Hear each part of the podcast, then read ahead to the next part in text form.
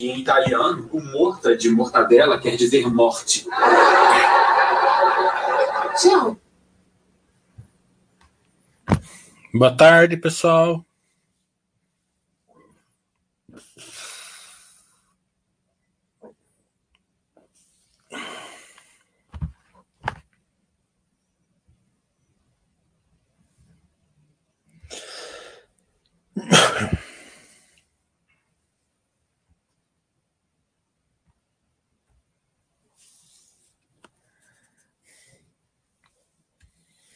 Vamos fazer um chat hoje discutindo um pouco aí da reforma tributária, tirando algumas dúvidas. Claro que ainda está muito incipiente aí, ainda vai, com certeza no Congresso vai vão mudar várias coisas, mas dá para a gente ter uma noção aí quais vão ser os principais impactos, né? Se passar alguma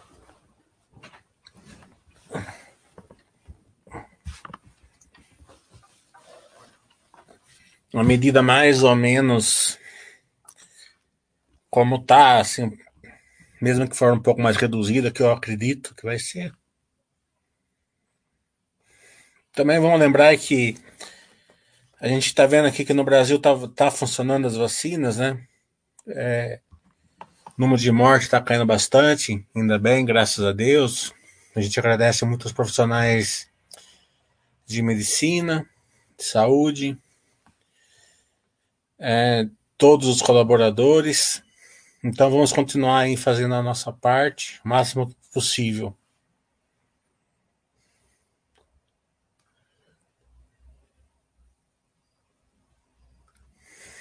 A Itália hoje já passou a não ser mais obrigatório o uso de máscara ao ar livre, então o mundo está avançando com, as, com a vacinação.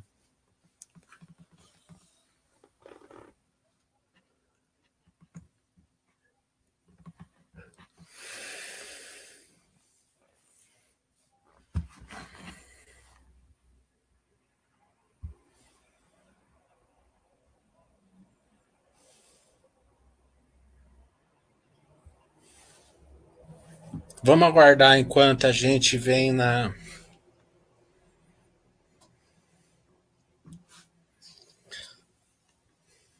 Quando a gente espera as perguntas.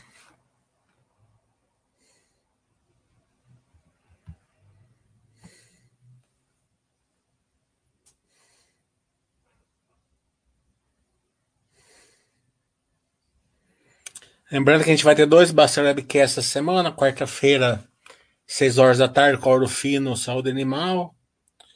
Na, na quinta-feira, com o Itaú, a meio-dia, vamos bater um papo com o Itaú sobre toda essa.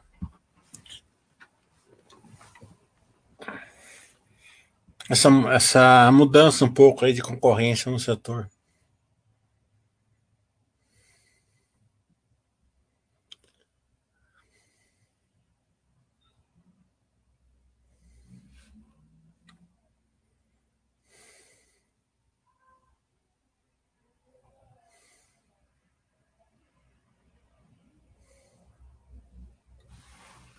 Estamos aguardando as perguntas.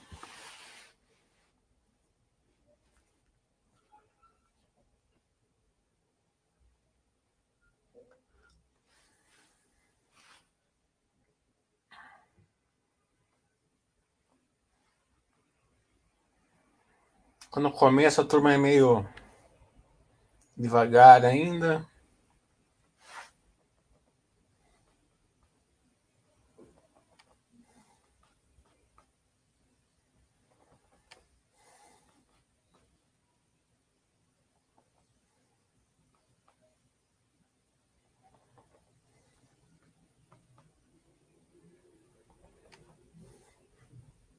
O Leão está perguntando: investindo nas empresas de logística, você considera que comprando Simpar conseguimos diversificar mais?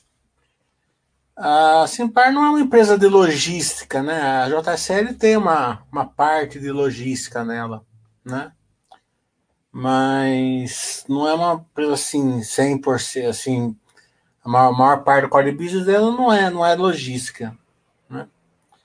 É... Assim, é... no varejo, né? Como, como a gente considera as empresas de logística hoje.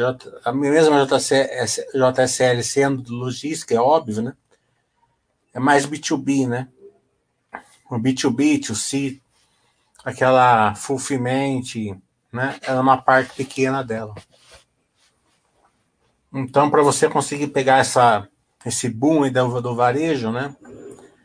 É, com e-commerce e tal, né? É, a, a Simpar pega, mas não é todo o core business dela. Mas a Simpar é uma excelente empresa, né? Hoje mesmo está fundindo a CS lá, que é a, a gestão de frota é, pública, né? Com a Movida, né? O William está falando, pode dar no panorama qual geral sobre esse papo de taxação de dividendos? É, esse é um, é um movimento que a gente já estava esperando. Né? É, desde o começo do governo já estava a, a promessa de taxar os dividendos, então não foi nenhuma surpresa. Né? É, agora vai ser aquela aquele pensamento sim. Primeiro vai acabar o JCP, né? Que é uma é uma jabuticaba brasileira, tinha que acabar mesmo, né? Então as empresas que que usam muito JCP, né? Classe acabar, claro, né? Não tem nada assinado ainda. Vão os que vão sofrer mais, né? É, tem empresa que vão perder 10% do lucro líquido. Então, então é, algumas estimativas, né? O JCP ele entra dentro do DRE, né? Então, ele abaixa a base de cálculo do imposto de renda. Então, é uma vantagem muito grande para, para, para as empresas. Né? Então, se você pegar aquelas empresas que distribuem muito JCP, essas tendem a ter algum reflexo aí. Né? É, vai ter que olhar caso a caso e, e ver mais ou menos o que vai ser. O mercado vai ajustar, né? É óbvio que vai ajustar isso. Então ele vai pegar as empresas que vão ser mais, mais é, impactadas e vão fazer o ajuste. Então, a questão da cotação é que menos se preocupa. Né? Aqui agora vai valer bastante aquilo que eu sempre falo, para o investidor se preparar. Né? É... Não dá para você virar uma chave né, e falar assim: ó, agora eu vou, eu vou investir é, dessa maneira, porque você não tem o conhecimento para isso você não tenha, se você não se preparou, você não vai ter o conhecimento para isso. É, então, você vai ter que saber muito bem aquela coisa que eu falo, empresa que gera valor. Né? Aquelas empresas que têm a capacidade de geração de valor, elas tendem a sofrer muito menos. Você pega uma empresa que teoricamente sofreria, como a Engie, por exemplo. A Engie tem uma dívida alta, né? Então ela pode, em vez de pagar dividendo, ela pode pagar a dívida dela, pode recomprar ações, pode continuar investindo mais, porque ela tem onde investir, né? Então ela tem como se defender disso, né? A Clabin é um outro exemplo disso, né? Empresas que pagam bastante dividendos. Tem empresas que não têm muito o que fazer, né? Ela não, não tem muita dívida, é, ou tem caixa positivo, é, não tem onde crescer, essa daí tem, vai ter que sofrer mais. Né? Não dá assim para você falar assim, olha, eu vou é, parar de comprar essa, daí vou comprar outra. Né? Empresa de crescimento, você tem que ter um, uma caixa de ferramenta maior. Né? Então, quem se preparou tende a se dar melhor. Né? Não estou nem falando, não estou falando aqui para vender a carteira é, de um jeito e comprar outra. Isso é loucura, né? É, não é isso, né? Mas como eu sempre falo, né? O mercado estava mudando um pouco já, né? Um pouco mais para empresa de crescimento, tecnologia, né? varejo, essas empresas que vão sofrer menos. Então, muitas, muitas pessoas já estavam com dinheiro novo, é, começando a colocar, a montar posição nesse tipo de. Não, não é só montar posição, né? Nesse tipo de empresa, mas conhecer esse tipo de empresa. É, ter capacidade de, de ser sócio de uma empresa dessa. Empresa de crescimento é muito difícil você ser sócio. Né? É, os números são muito fora da, do, do normal. Né? Às vezes você olha os fundamentos, parece que não é bom, porque a é, empresa de crescimento distorce toda hora. É, é follow-on em cima de follow-on, você não sabe qual follow-on é bom, qual não é. É, e a ação às vezes sobe, sobe é, muito em, em, um período muito curto. Você, você vai tender a vender. Às vezes uma ação cai bastante no período curto. É, só nas DAC lá vermelhar 15 dias as empresas de crescimento caem aqui, mesmo, mesmo não tendo muito a ver uma coisa com a outra. Então, é, quem se preparou não vai fazer nada. É só seguir o barco. Né? Quem não se preparou vai ter que é, olhar um pouco melhor aí a... vai ter que confiar muito na na filosofia né é, sua de, de longo prazo de aportar de aguentar o baque de aguentar aí o ajuste que o mercado tende, tende a ajustar um pouco né é, então, vamos ver como vai dar, né? É. A gente sempre fala assim, né? Todo mundo fala que está imune, mas quando acontece um negócio, pouca gente realmente está imune.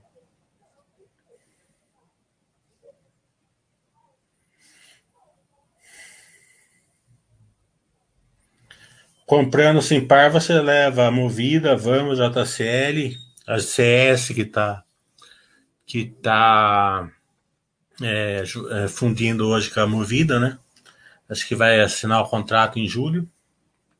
Mas a notícia hoje. E mais uma ou outra fechada e está fechado. É, Ambipar, Ted, é o seguinte. Eu não sei nada, sei zero dela. Né?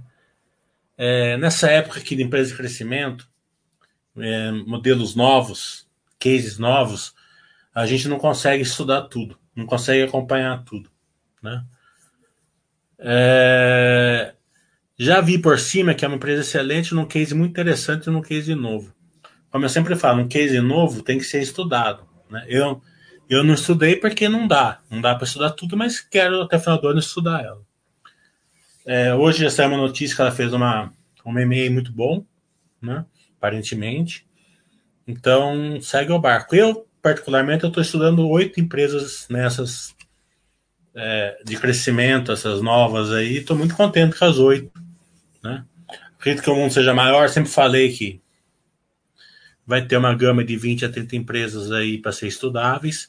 Ao longo prazo, claro que o aporte delas, é, seguindo a filosofia Baster, uma coisa é uma estudar, outra coisa é aportar, são coisas diferentes. Mas não tenho dúvida que quem está acompanhando, quem está estudando elas, vai, vai sair bem na frente do, das pessoas, porque a pessoa compra Ambipar, vamos supor. Eu vou falar Ambipar porque eu não sei nada dela, então eu posso falar hipoteticamente. Daí ela tá comprando, tá na modinha, saiu aqui, saiu ali, ela não vai ganhar nada na, nessa compra. É só vamos supor que a ação suba 20, 30, 40, 50% não vai mudar nada para ela. Né? Agora, a pessoa que estudou, que entende da empresa, entende do crescimento, entende do como ela vai ser no futuro, se ela realmente for boa, essa pessoa pode ter um retorno muito bom em cima dela. Por quê? Porque ele vai começar pequeno, vai comprando conforme a base artística vai mandando. Ele vai ter condição de suportar esse crescimento no, no longo prazo. Então, eu estou vendo muita gente pulando de galho em galho. É. Tem uma empresa que eu tô brincando com os amigos meus ali, né?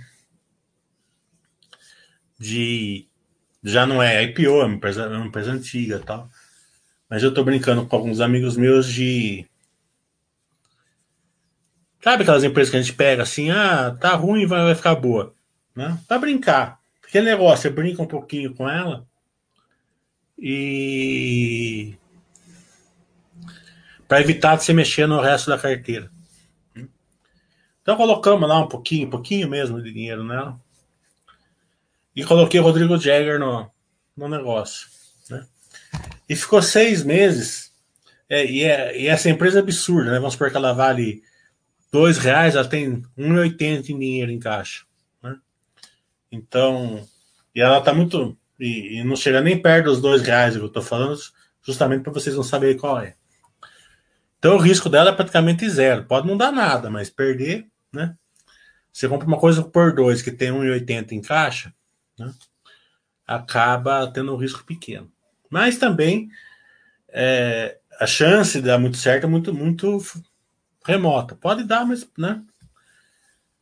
E o que aconteceu? Ficou seis meses naqueles dois reais e não saiu dos dois reais. O Rodrigo Jäger vendeu tudo num dia. No outro dia saiu a notícia que a gente estava esperando nela. E depois de um dia saiu uma outra notícia. Né? É óbvio que a ação já andou, não, tá, não andou muito, tá 2,30 agora, mas já andou um pouquinho. Então, é, as pessoas não ganham dinheiro sem se preparar, não ganham, não ganham a rentabilidade sem se preparar. Primeiro você tem que saber para que, que você está investindo. E depois você tem que entender que o mercado ele não ele não enxerga as mesmas coisas que você. Se você tiver certo no que está enxergando, mais cedo ou mais tarde ele vai enxergar. Mas é, então um investimento desse em crescimento, por exemplo, na ação pode cair 50% antes de subir. Né? Pode acontecer. Então você tem que estar preparado para ela. Ou pode subir 300% em linha reta, você não pega nada, porque a hora que der 50, 60, você já vende. Né? E a empresa vai, vai crescendo. Então, quem se preparar vai se dar melhor.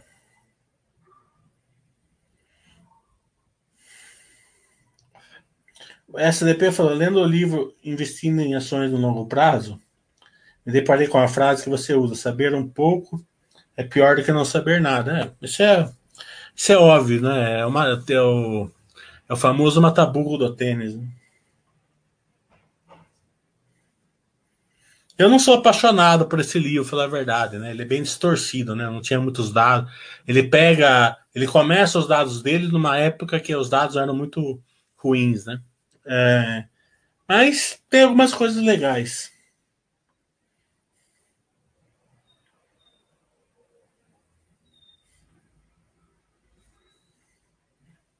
Quanto mais ou menos você sabe das coisas, pior é para você.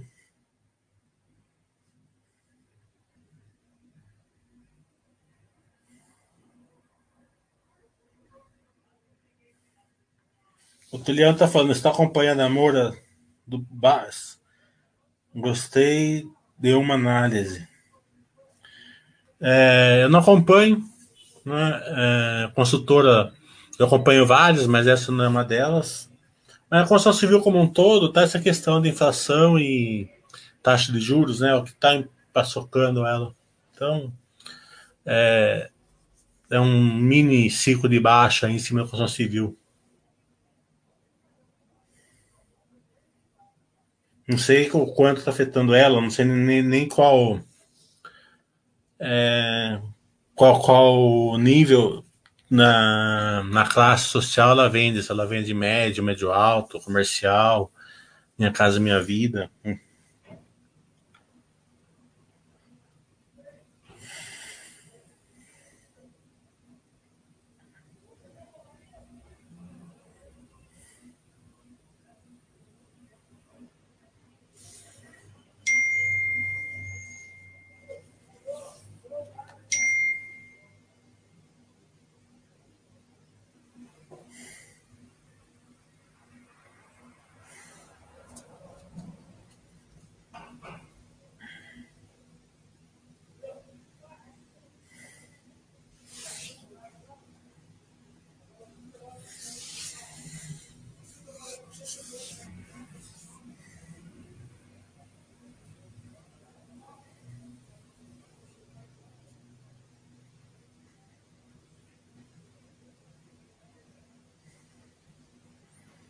João Paulo tá sumido. É, falar um pouco da Cora. A Cora não estou acompanhando mais. Né? Tentamos fazer network com eles, eles não se interessaram. Né? Então é difícil você acompanhar uma empresa que está em turnaround e que não, não estabelece uma, um network melhor com a gente. Né? Então, vamos esperar sair da, da pandemia, ver como o setor vai sair, a gente faz uma análise com mais dados, né? Fazer agora, sem o, uma aproximação com a empresa, é muito difícil.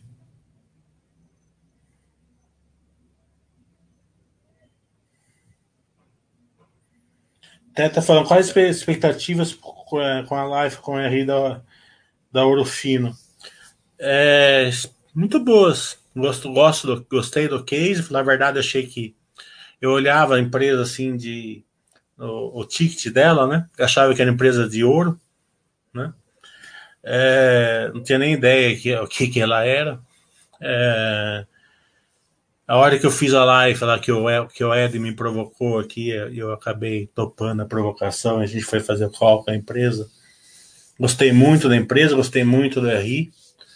É, e como eu vou fazer junto com o Ed, que o Ed ele é pecuarista tal, ele conhece melhor. É, acredito que vai dar para fazer uma bela, um belo Basso Webcast. Com o Itaú, até eu tô no WhatsApp aqui com, com o pessoal do, do, Itaú aqui, enquanto eu tô conversando com vocês, preparando ela para quinta-feira. Então, se eu parar um pouquinho, eu tô respondendo eles.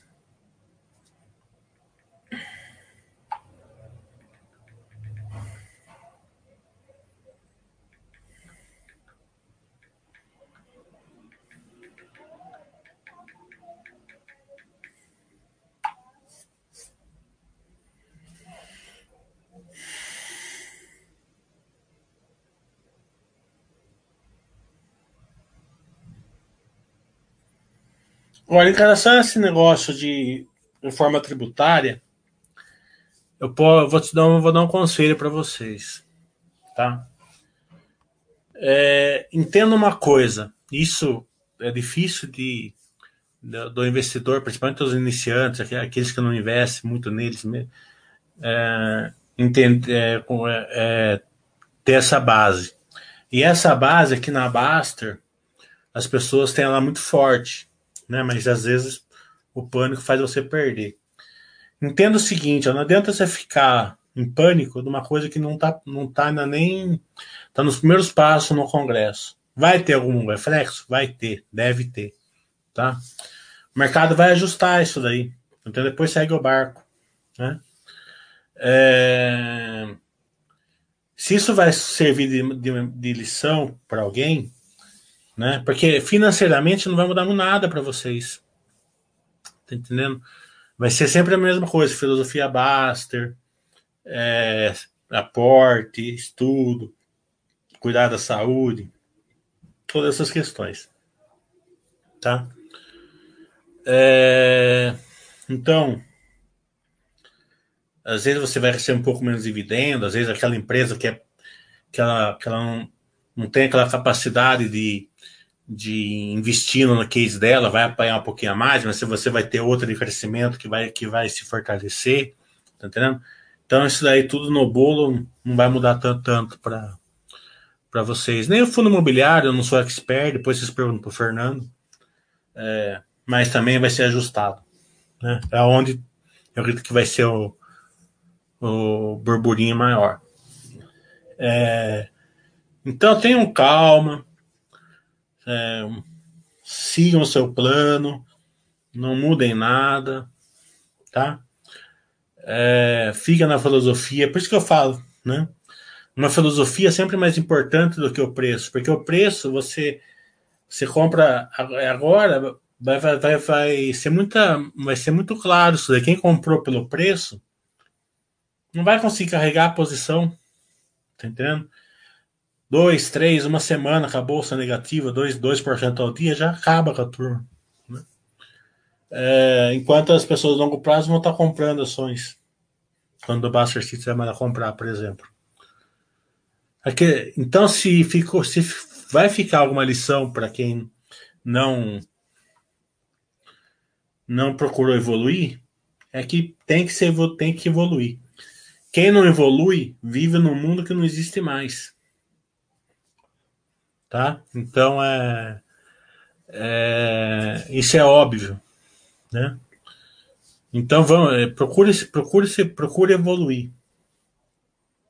Não é aquela evolução assim para falar, nossa, eu preciso saber ler um balanço é, para saber se a, se a ação quando comprar e quanto vender. Quem faz os meus cursos sabe que eu nunca ensino isso daí. Eu mesmo nunca faço as contas. Até sei fazer essas contas, mas não, quer dizer que dá certo. Na, na maioria das vezes dá errado. É... O que você tem que aprender é o seguinte: eu vou, eu vou estudar a empresa para saber se ela vai me gerar valor. É só isso que você precisa saber.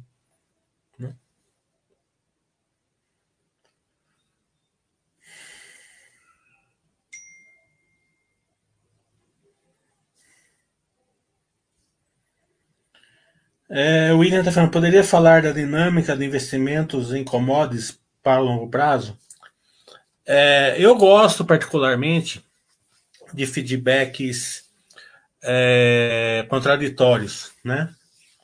Então, quando eu faço chat, eu dou uma olhadinha lá nos comentários que vocês colocam aqui no YouTube e tal. E acho muito legal.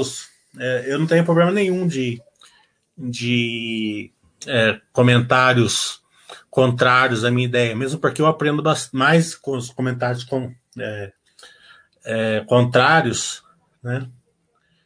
Do que com os comentários a favor, né? Porque a favor de uma maneira ou outra, você está meio que é, passando a mão. Né? O, o, cara que vai dar uma, uma opinião contrária, ele está saindo da, da, zona de conforto dele, né? Principalmente se for uma, uma, uma opinião contrária, assim, é, construtiva, né? Então, é, eu vi lá nos comentários lá que fala assim, ah, o Mili sabe muito de empresa, mas é, ele é muito ruim na macroeconomia, né? Daí o outro falando assim, ah, mas é, você tem que levar em consideração que em 2008 é, a Petrobras fazia preço é, tabelado do petróleo, né? Então, é, eu concordo que eu não sou expert em economia de macroeconomia, não é minha área, né? Mas um pouquinho eu entendo, né? É, não sou bambambam, bam, bam, muito longe disso, nem de ações eu não sou, mas pelo menos é minha área. É, em 2008 a empresa da Petrobras não era tabelada, né? Ele começou a ser tabelado ali no governo da Dilma, né? É... E sim, ele era barato por causa que o, o dólar era, tinha caído, né? Existe uma correlação muito forte entre commodities em alta e dólar em baixa, né? Sempre existiu isso, né? É... Porque não é só isso, né? É tudo, né? Você, 2008 você não pagava 30 reais um quilo de 100. Pegava. Por quê? Porque a commodity estava em alta, o dólar estava em baixo, né? A soja, o milho não estava no preço que estava hoje, né? Então, se você é, expande, se você ficar só na economia, você vai saber que eu estou falando. Historicamente, uma coisa interligada com a outra. É, dito isso, as commodities vão puxar o, o Brasil. Esperamos que faça isso, né? É, a China está crescendo, né? A gente vê a Europa aí, é, mesmo aí com a variante Delta do coronavírus, mas a Pfizer já falou que, o, que a vacina dela é, pega a variante. A AstraZeneca deve ir pelo mesmo caminho, esperamos pelo menos, né? Então, é, a gente vê, eu vi, eu vi a Europa hoje, tá tudo lá embaixo, né? Tá tudo, né? É, em números bem baixos. É, aqui no Brasil também está caindo, não o número de casos em si, mas o número de mortes, que é o principal, né? Mostra que as vacinas estão tão, também estão é, valendo, né? É, então a Itália, volta, a Europa voltando, os Estados Unidos já está voltando, isso vai puxar as commodities, aí que é o crescimento da Ásia vai puxar as commodities. Só que eu sempre falo o seguinte: não é fácil ser, ser acionista de commodities. É, você tem que, você tem que é, ter crescido um pouco mais aí como investidor. É. vai ter bastante marcação a mercado, depreciação, muitas vezes vai ter um impairment, né? É, tudo isso você tem que saber é, olhar, né? Olhar os investimentos, lembra ali na, na época da Vale, por exemplo, em 2008, ela foi comprar a X-Trata. Se ela tivesse comprado a X-Trata, ela teria, ela não, ela não seria hoje, na minha opinião, a empresa que ela é. Ela teria se dado muito mal. Né? Ela teria pago é, 100, 104 bilhões de uma empresa que depois é, variou muito menos que isso. Se endividado tal, justamente na, no começo da crise. Né? A gente viu os investimentos da Petrobras, que ele era muito errado.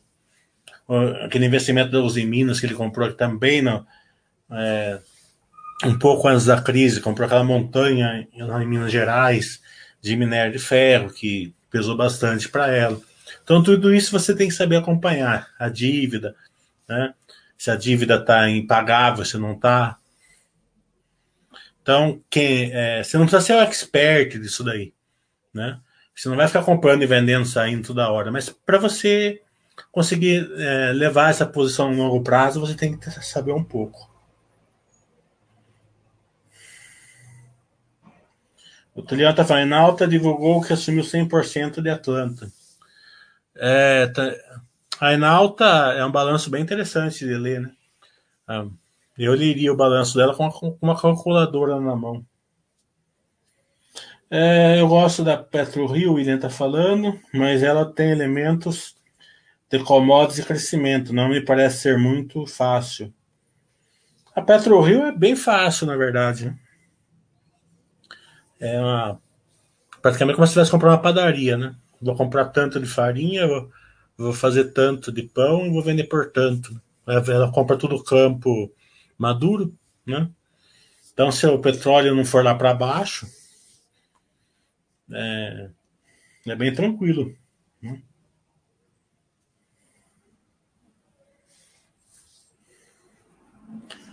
O Fodar está falando, considerando uma carteira diversificada, principalmente em ações, FIIs e renda fixa, qual seria a função e efeito dos FIIs nessa carteira? Fluxo de caixa, diminuir volatilidade? O que você acha?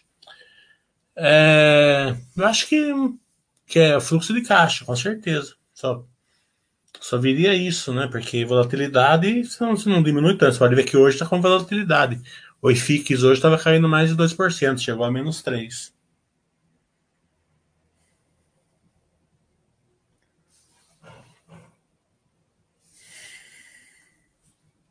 Então, acredito que é fluxo de caixa, que é interessante, né?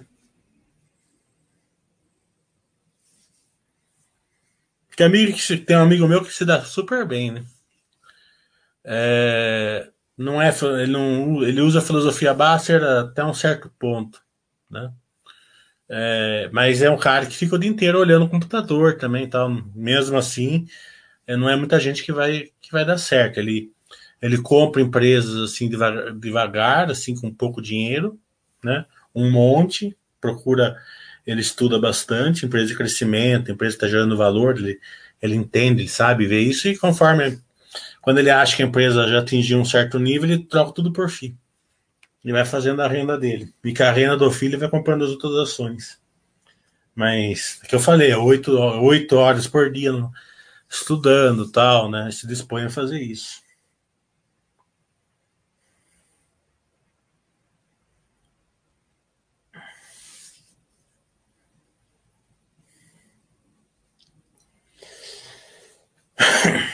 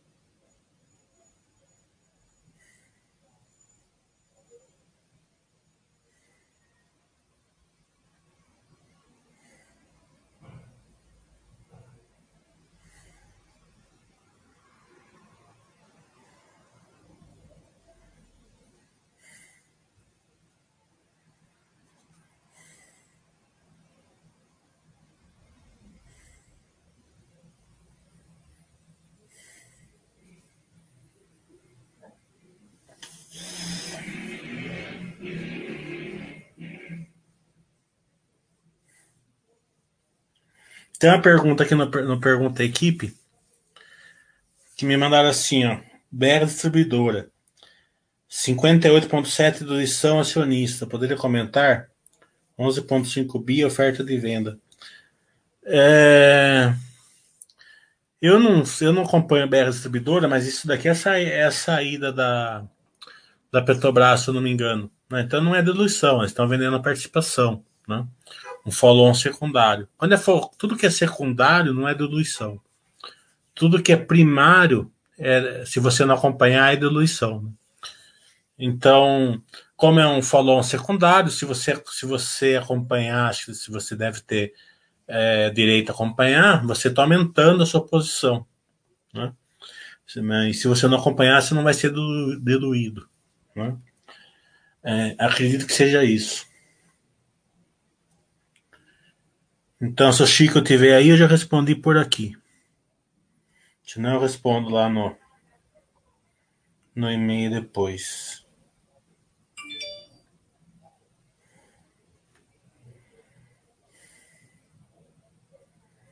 Para quem quer comprar notebook hoje, na Amelis hoje está fazendo três dias de super cashback, né? Tá com parece que 30% de cashback no notebook da, da Acer. Não sei nem se é bom da Acer, que eu compro o Dell quando eu compro. Mas falaram que da Acer não é, não é ruim. Né? Tem mais um monte de coisa lá de uma porrada de cashback. Né? sei se é 30, não sei se é 20, eu sei que é um monte de, de cashback que estão dando de notebook hoje.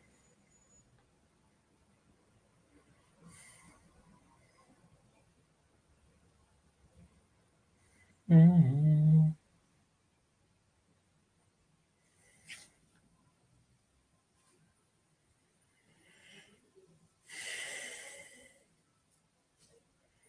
Fodácio, é que com essa soltação de franga da tributação, me fez repensar qual o motivo de mandar os aportes nos FIIs. Penso que seja pelo fluxo de caixa mesmo.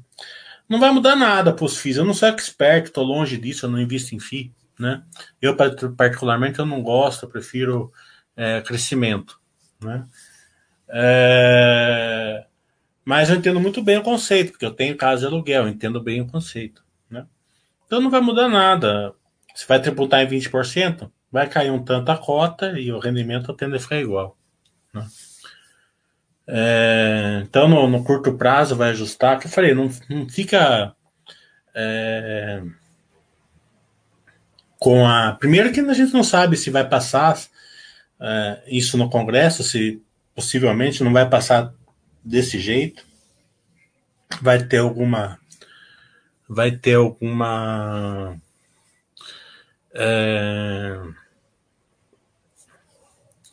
vai ter alguma redução aí, né, da, da, do impacto na minha cabeça. Eles já fazem desse jeito para depois dar uma enxugada no Congresso.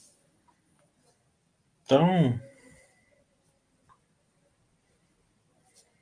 fica de boa aí, não, não se assuste.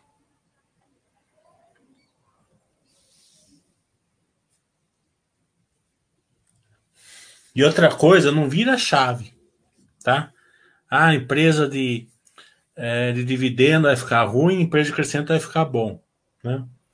Não adianta você fazer isso. Se você primeiro, se você já é uma pessoa que tem condição de ter empresa de crescimento, você já está nelas, né? Você tem as duas, né? então não vai mudar nada para você, né?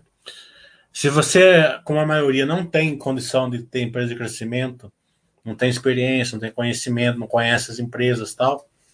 É, se você mudar a sua carteira de um, de um, de um, modo para outro, normalmente é, é, é uma perda grande.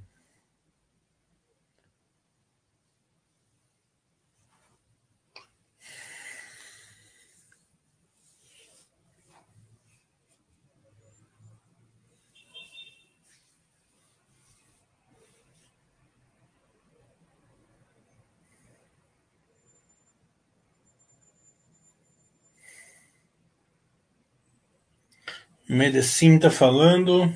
Você poderia falar um pouco da Vivo? do setor telecomunicações é um setor que eu não acompanho, né? É, mas é um setor intensivo de capital, né? Tem aí um desafio para frente que é o 5G. É, então, possivelmente vai vir aí uma. Vai mexer na estrutura capital das empresas, né? É, vai mexer um pouco aí com a é, concorrência, pode ter um perda e ganho de market share, né? Mas é um setor aí meio que hoje, como eles meio acomodado, né? Teve a concorrência entre as três, né? Não coloca a Oi nesse meio, porque. Né? Mas hoje cada um tem o seu, o seu espaço aí. Uma época uma tá melhor, uma outra época outra tá melhor. Mas é, são empresas, são, é um setor com alto é, nível de, de necessidade de capital, né? Então também é onde o investidor tem que ter um certo conhecimento para levar.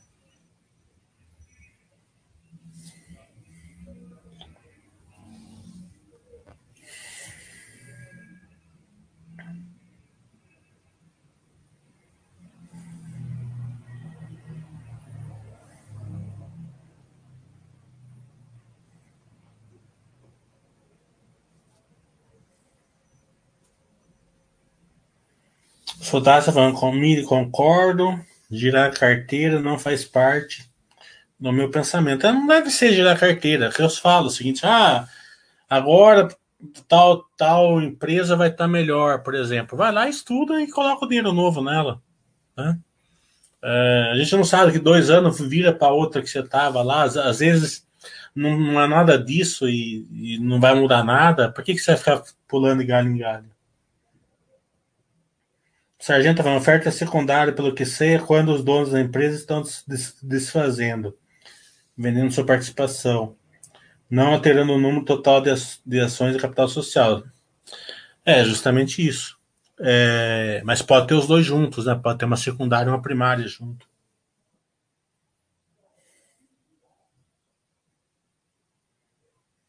O William está falando, falaram agora na Vivo, eu gosto pelo fluxo de caixa da Taesa é outra que vale mais ter umas empresas assim. É do que. É, eu prefiro, sempre preferi porque tem crescimento. Né? É, mas cada um tem um gol. Mas veja bem, empresa, é mais fácil você carregar FI, né? Você não precisa estudar tanto, né? Então tem gente que gosta de fazer meio a meio, aí é, cada um tem o seu perfil. Né? O meu perfil eu prefiro ações.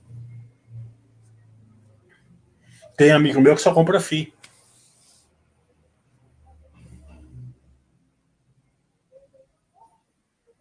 O Iter está falando que desanimou ele estudar o tanto de feedback negativo da Sequoia no Google. Sei que é IPO, mas tem algo a comentar sobre isso?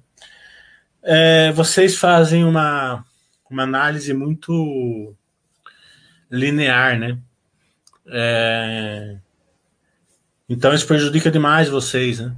É... Beira assim a. Né? Não sei se você está falando do Reclame Aqui. Né? É, o Reclame Aqui tem tipo 30 mil é, reclamações da Sequoia. Tá entendendo? A Sequoia faz 10 milhões de, de entregas por, por trimestre. Né? Então é é, sabe, se você sair um pouco da parte linear e for entendeu, né?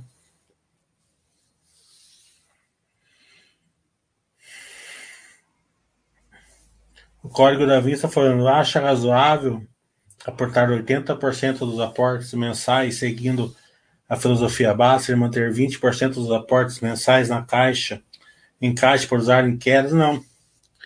Hum, não vejo vantagem. Você nunca sabe quando vai ser pandemia. E outra coisa, quando tem uma uma espero, esperamos nunca mais ver pandemia, mas quando vem a crise, a turma tem medo de investir o caixa, né?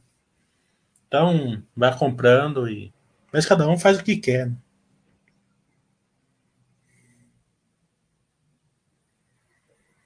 O Ita falando que todo o dinheiro que ele, que ele consegue guardar quer colocar em renda variável. e sei que é arriscado. Como eu controlo isso? Tem alguma dica para te dar? É, assim, faça uma. É, se você tem um perfil mais agressivo, aumenta a posição, você fica tranquilo. Também não adianta nada você ter um perfil agressivo e investir como um conservador que você não vai ficar satisfeito, né? Mas procura deixar uma parte aí em moeda estrangeira, uma parte em, é, em, renda fixa, ou no mínimo, né? Ter que colocar um pouco aí na, na bolsa americana. Né?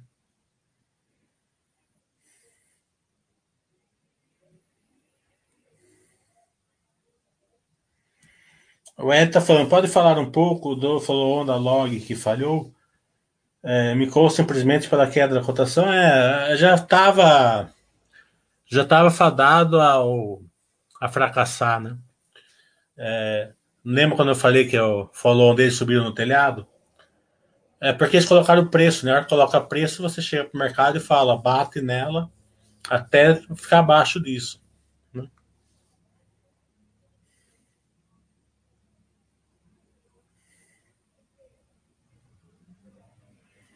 O William está falando, eu falo com relação à função.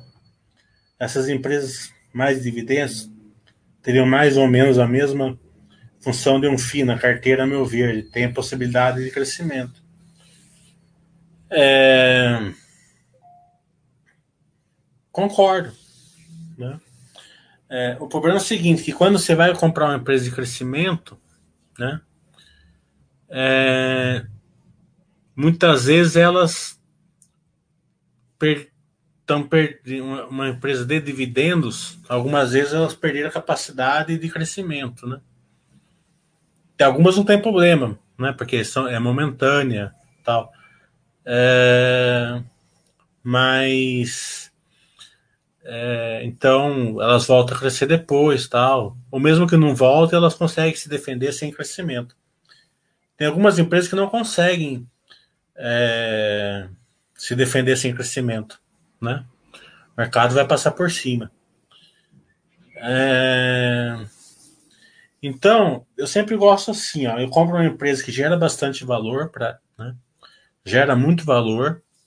Se ela se transformar em empresa de dividendos, tá bom, porque eu já peguei esse valor tal. Daí eu só vou monitorar para ver se o mercado não vai, vai passar, se ela não vai ficar uma empresa é, tipo a Cielo, assim, né, que o mercado passa por cima dela. Né? Se ela virar uma Ambev, virar uma Grandene, tá ótimo, não tem problema nenhum. É, mesmo porque eu acredito que, a, que elas vão voltar a crescer mais cedo ou mais tarde. A Grandene até os últimos dois trimestres veio bom. Então, é, é assim que eu faço. Né? Comprar empresa pelo dividendos eu acho muito ruim. Tá? Tem exceção, a Taesa é uma exceção, né? Mas são poucas.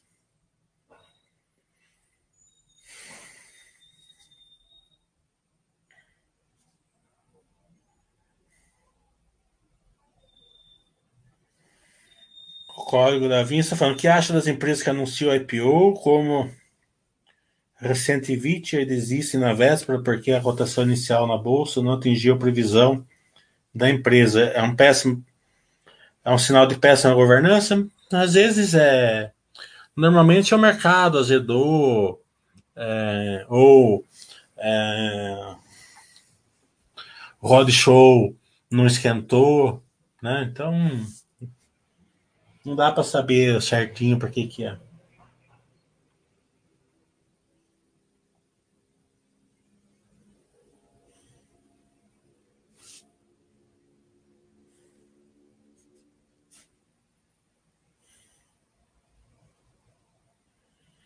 Soldado está a vantagem de nessa estratégia de fluxo é a maior facilidade de compreender o ativo na, na opinião dele.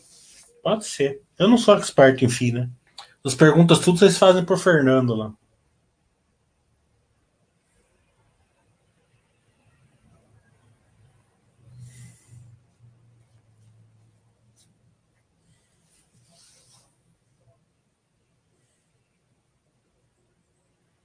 Eu não vejo muita diferença entre fluxo de caixa e renda. No, no, na questão de FII.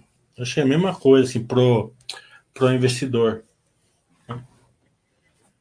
Uma empresa tem, tem, tem diferença, lógico, ele pode pegar o fluxo de caixa, crescer e tal. Para o investidor é a mesma coisa, ele, ele, pega uma renda, se ele quiser ele reinveste, se ele não quiser ele vai viajar. Né? Como se fosse um aluguel normal, poder fazer a mesma coisa.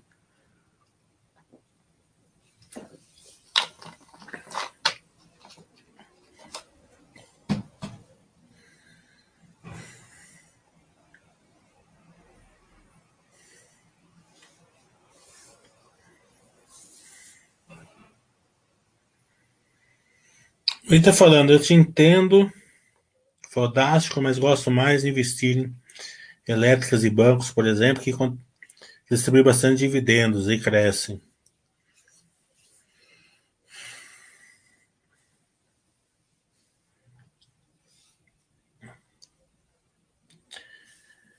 É,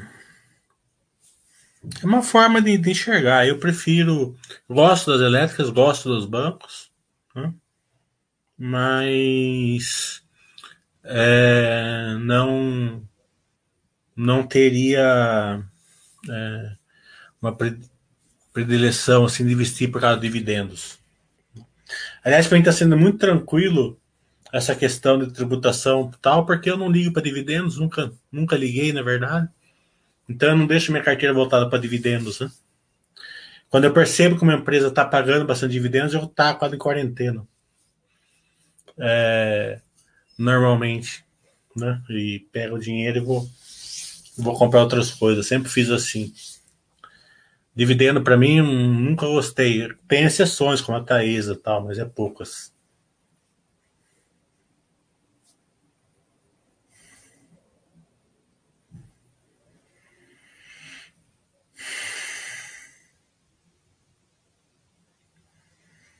O LMS, como utilizar os quadros de balanço das empresas do site? Eu sei que é sempre melhor usar os balanços diretamente. E que devemos olhar que a empresa irá se tornar conforme o plano e acompanhar. Você já respondeu sua pergunta. Né? É...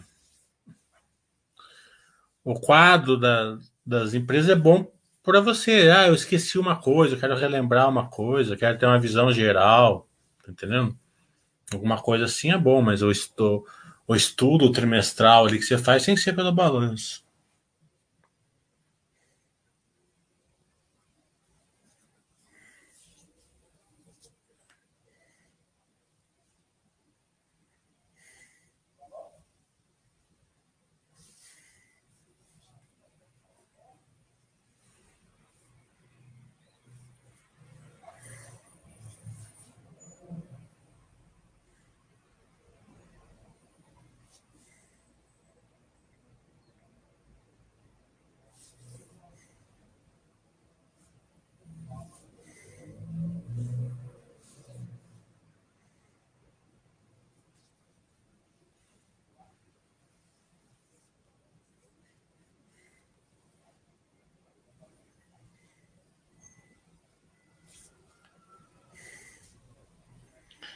O Liamento falando, poder explicar a razão do ciclo do boi estar afetando a bife pelo curso que tivemos, por elas ganhar no spread, isso deveria ser um pouco relevante, ou seja, para ela, certo? É, o boi tá caro, né?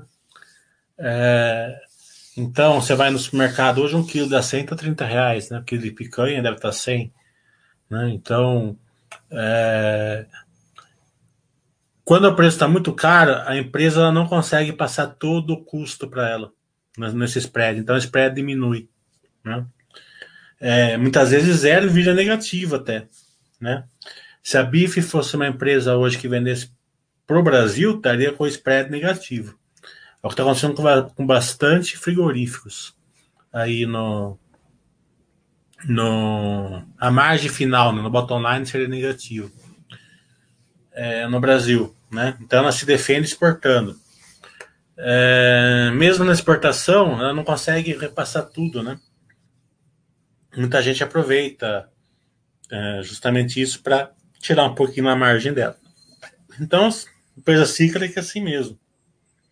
O ciclo de baixa sofre um pouco. Quando vira o ciclo, ela, ela, ela anda melhor. Né? Então, é, funciona dessa maneira. Né? Então, a Minerva está num ciclo de baixa, mas o, o, o boi no Brasil está num ciclo de baixa. Né? Mas acreditamos aí que em um tempo aí vai, vai. Todo ciclo tem um início, meio e fim.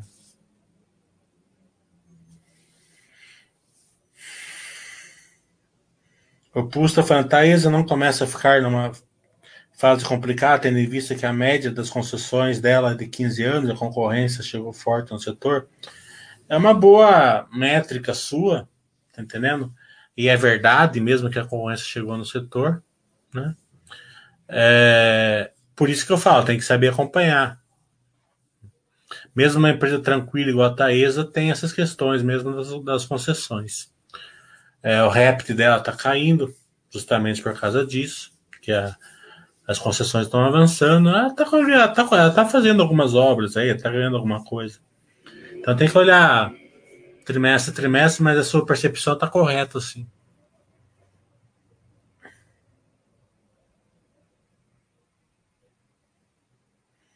O TDA Blau, eu fiz um, uma live aí, um sextou comigo setor de saúdes aí, o Renan falou da Blau, né? falou que é uma, farmac... que é uma farmacêutica aí que faz remédio para hospitais, né, para UTI e tal, que praticamente não tem concorrência, e que ele está bem animado com ela. Mas eu, particularmente, não estudei ela.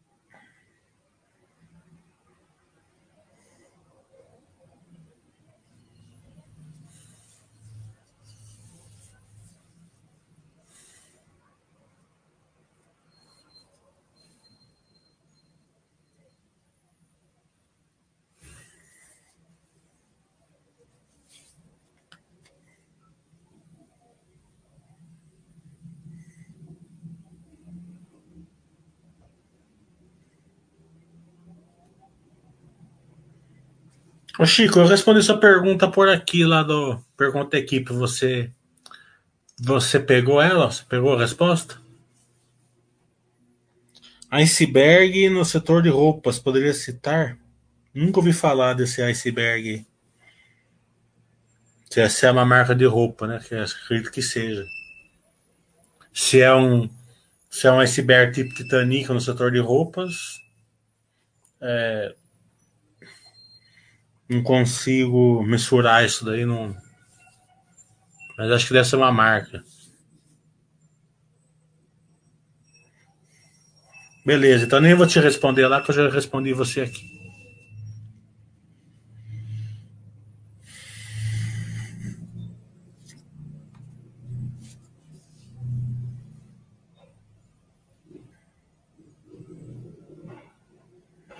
Titanic. Setor de roupas, ele é. tá longe de ser minha especialidade. Né? É, de tempos em tempos, uma marca vai, outra vem, né? Eu lembro que quando eu era quando era moleque, eu gostava daquela Pacalolo, hoje não existe mais, né? É, então, é, eu não vejo assim nada disruptivo no, no setor, né? Fala assim, ah, vai tal tecnologia, tal tal conceito vai disruptar o setor de modas. Né? Mas é claro que vai ter marcas saindo, marcas entrando. Né? Mas é, bem aquela questão do meu curso da replicabilidade, escalabilidade. você investir numa empresa que é replicável, escalável, é diferente de você é, investir numa empresa escalável né? somente. Então, todas aquelas questões ali que, que, fa que podem te dar uma vantagem, é mais fácil de você enxergar, né? É muito mais difícil quebrar uma Renner, né, que ela replicável, escalável, do que a Pacalolo, por exemplo, que era só escalável.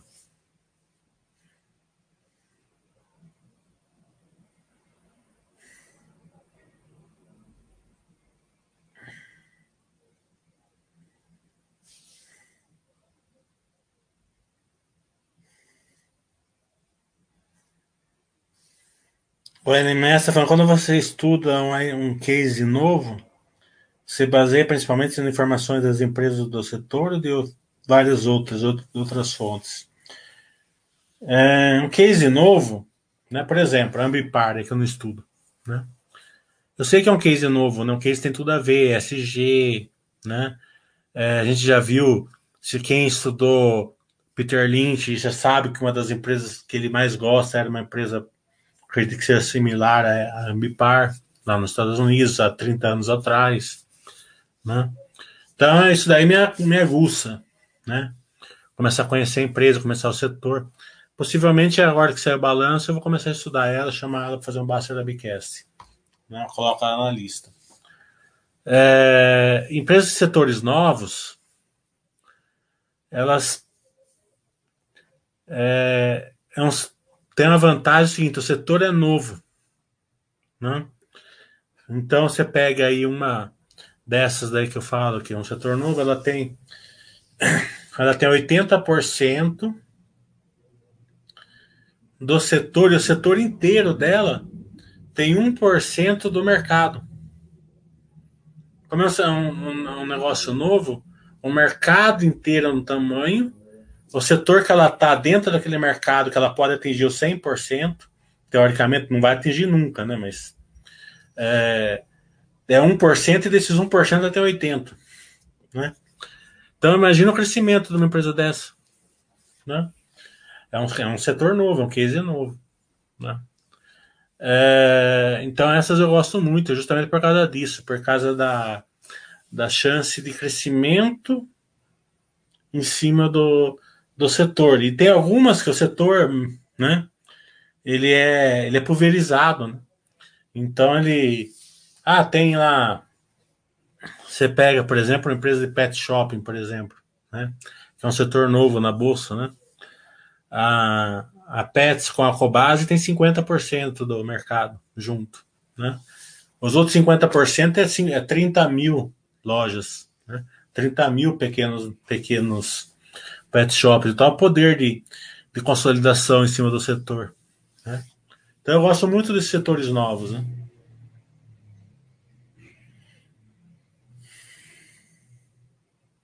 Eu foco bastante energia neles. Claro que eu não estou indo nada para ninguém mesmo, mesmo porque a Pets o mercado já mais do que enxergou ela. Né?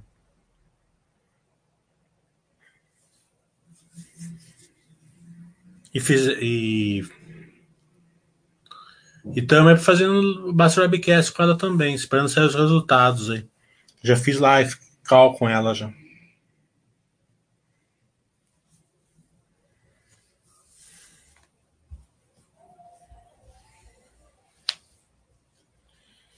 E tem setores que são novos mesmo, não existia mesmo. Né? Tem alguns na, na, bolsa aí, novos, que não existia 5, 6 anos atrás, agora existe.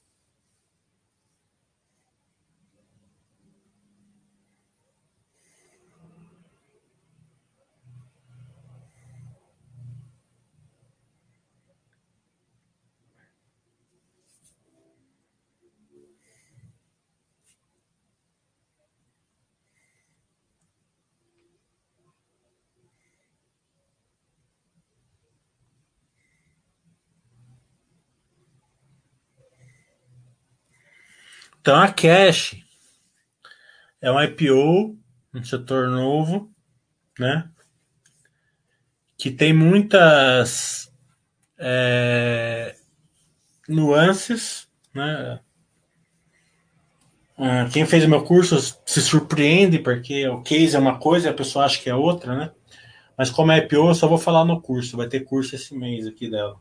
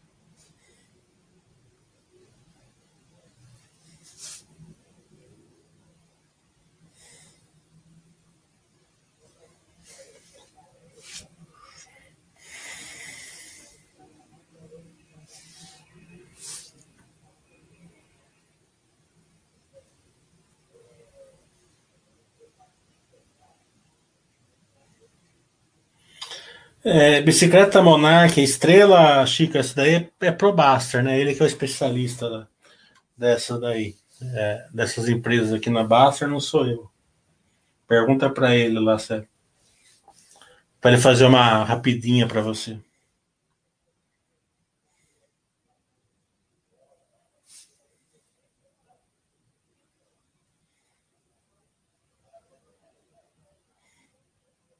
Teca também. Teca é. Teca, oi, tudo é rapidinho com o Baster, não é comigo.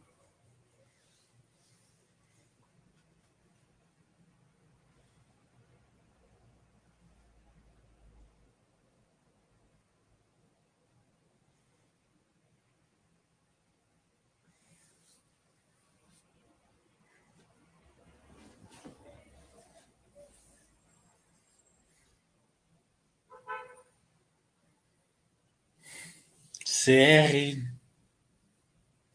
D CRD CRD CRD o que será que é isso aqui? Deixa eu pôr no Google aqui CRD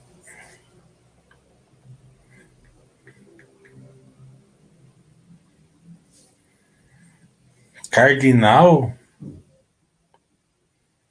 é isso mesmo? Cardinal Etanol também empresa do Baster, mas deve ser americana isso aqui.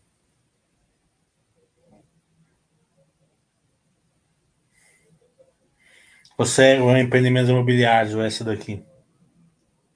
Ah, deve ser essa aqui, CR Empreendimentos Imobiliários. Também é do Baster também.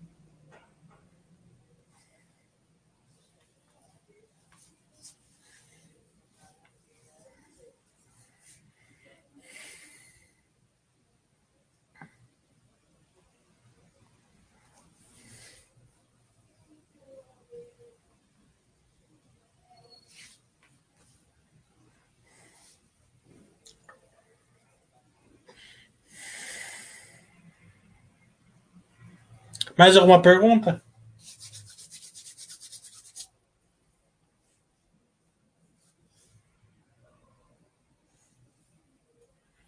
Como que eu vou responder aqui, ó?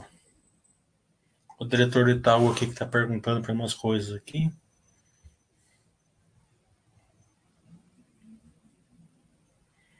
O Will está falando, aproveitando que tem poucas perguntas, poderia criar uma ideia geral sobre a carteira? Eu invisto mais seriamente tem uns três anos, mas tem só umas 10 empresas com as quais me sinto tranquilo. Vai. Se, só, se você só tem 10 empresas hoje que se sente tranquilo, você tem um déficit aí de, de aprendizado a ser, a ser suplantado, né? Hoje tem 100, 120 empresas boas na bolsa tranquilamente. Né? É, não é todas que por exemplo, eu não gosto muito de empresa de concessão, né? É, alguns outros tipos de empresa, empresa que paga muito dividendo, não é, não é muito meu negócio, né? Então são empresas boas, são empresas boas muitas vezes, né? Mas não encaixam no meu perfil, né? Então nessas 120 empresas é óbvio que não vai ser as 120 que você vai gostar delas. Mas é, se você tiver um conhecimento adequado aí, umas 30, 40, tranquilamente você acha.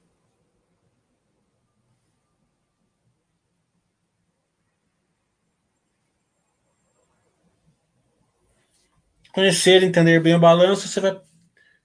É, isso é desculpa, sabe? É desculpa, porque é, nenhuma filosofia cabe tão bem que nem a filosofia Baster, né? Você pode entrar numa empresa que você não sabe nem para que nem o que faz. Não tem problema nenhum, porque você vai entrar com 50 ações.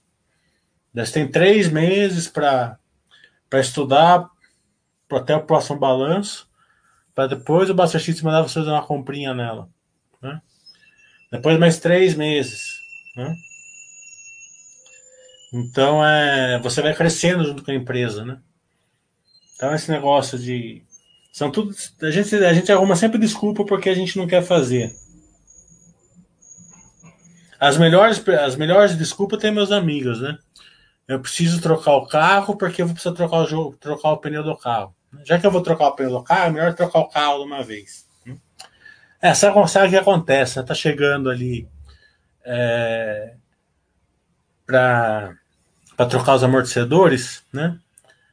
Então, acho que eu vou, então eu fui, eu fui lá na concessionária, o cara me falou, eu aproveitei e troquei o carro de uma vez. Eu não preciso mais me preocupar por três anos da manutenção. Aí quanto custa o meu amortecedor? Ah, custava 500 reais. Quanto você voltou? Ah, voltei 40 mil. Ah, você tinha? Não, fiz em 60 prestações. Sabe? São.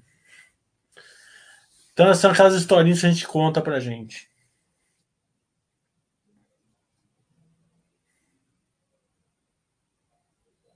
Obrigado, Napred.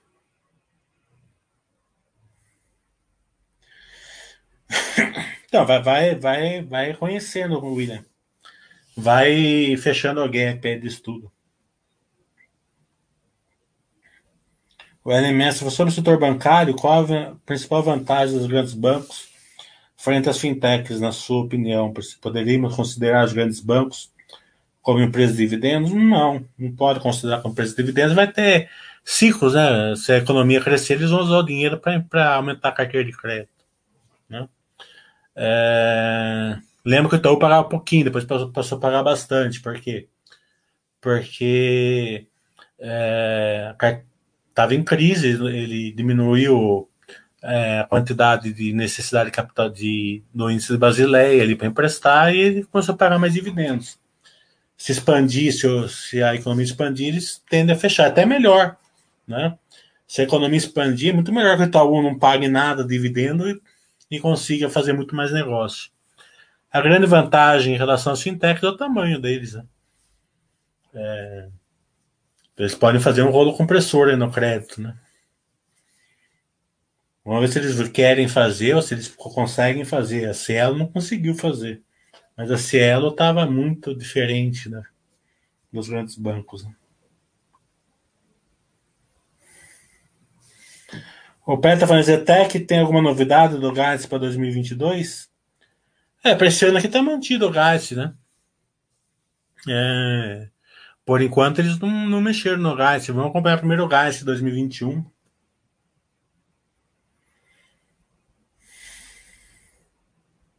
Espera fechar esse gás para depois ver outro. Eles não. Nem, nem, é, nem, nem terminaram desse gás que eles estão. Que tá valendo.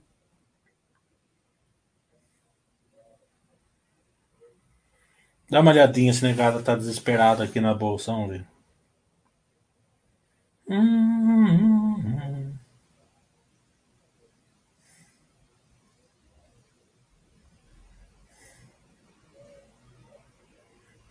que nem tá caindo aí. Não precisa nem ficar desesperado.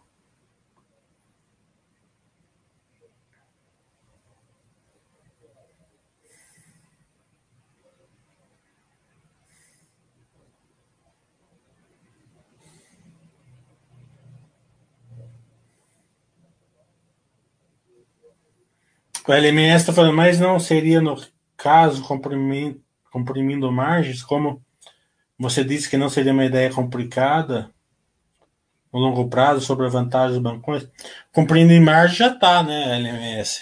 As margens estão se comprimindo já. A carteira do Itaú, a margem do Itaú já caiu 40% nesses últimos três anos, né?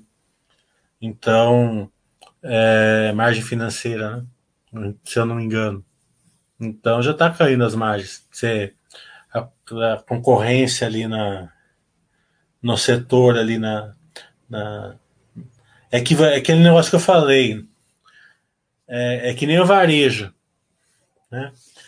É, se você não souber olhar as métricas, né? Se, se, você não souber olhar o SSS, o market share e tal, muitas vezes uma empresa ela, tá, ela aumenta o lucro, aumenta a receita, né?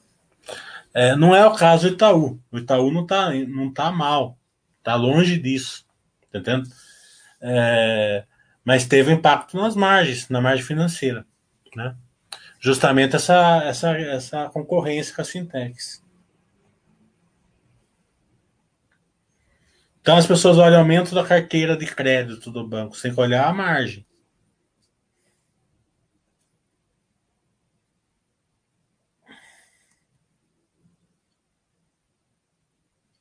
A Embraer é uma empresa que eu não acompanho, empresa difícil de ser sócio, né? Depende muito de pedido, dólar, né? É, você vai saber como que vai ser o mercado agora dessa, dessa crise, dessa pandemia, né? Aquele tipo de empresa assim que as pessoas é, até saiu, teve uma na baixa, uma pessoa perguntando que eu acho da empresa, que ele colocou 5 mil reais na empresa, que a ação caiu demais, se é para vender, se é para segurar. Todas essas questões ele tem que pensar antes de entrar na empresa. Não adianta depois vir perguntar. Né? É, o, que, o que a gente sempre pode tirar do, do aprendizado é o seguinte: se ele não consegue responder essas perguntas, ele não deveria estar nessa empresa. É que eu falo, é empresa difícil. Quando eu falo que é empresa de difícil carregamento, é esse é isso que eu falo. A pessoa não consegue carregar, não adianta. Se cai é porque caiu, ele fica inseguro, se sobe, ele, fica, ele acha, ele tende a querer realizar o lucro. Então é, é, você não consegue ser acionista a longo prazo se não tiver o mínimo de conhecimento. Ou se você for 100% lá, sangue azul, no, tipo Basser, assim, daí, daí tudo bem, mas são poucas pessoas que, que têm esse sangue azul aí. É, a Log é excelente empresa. Né? Já estava tava, tava na cara que isso 1.4 já estava ultrapassado.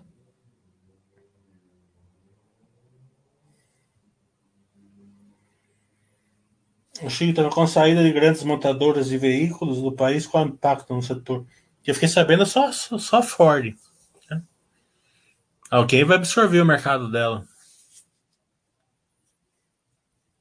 É livre mercado, né? Quem, quem conhece mínimo de, de economia sabe lá o eixo XY, né, oferta e demanda. Aonde tem demanda vai ter oferta. Então é o que tem o é, o Brasil tem que ser um país próspero, de crescimento, que as pessoas ganham bem, menos desigualdade, né? É, então tudo isso leva a ter, ter demanda, tendo demanda vai ter oferta.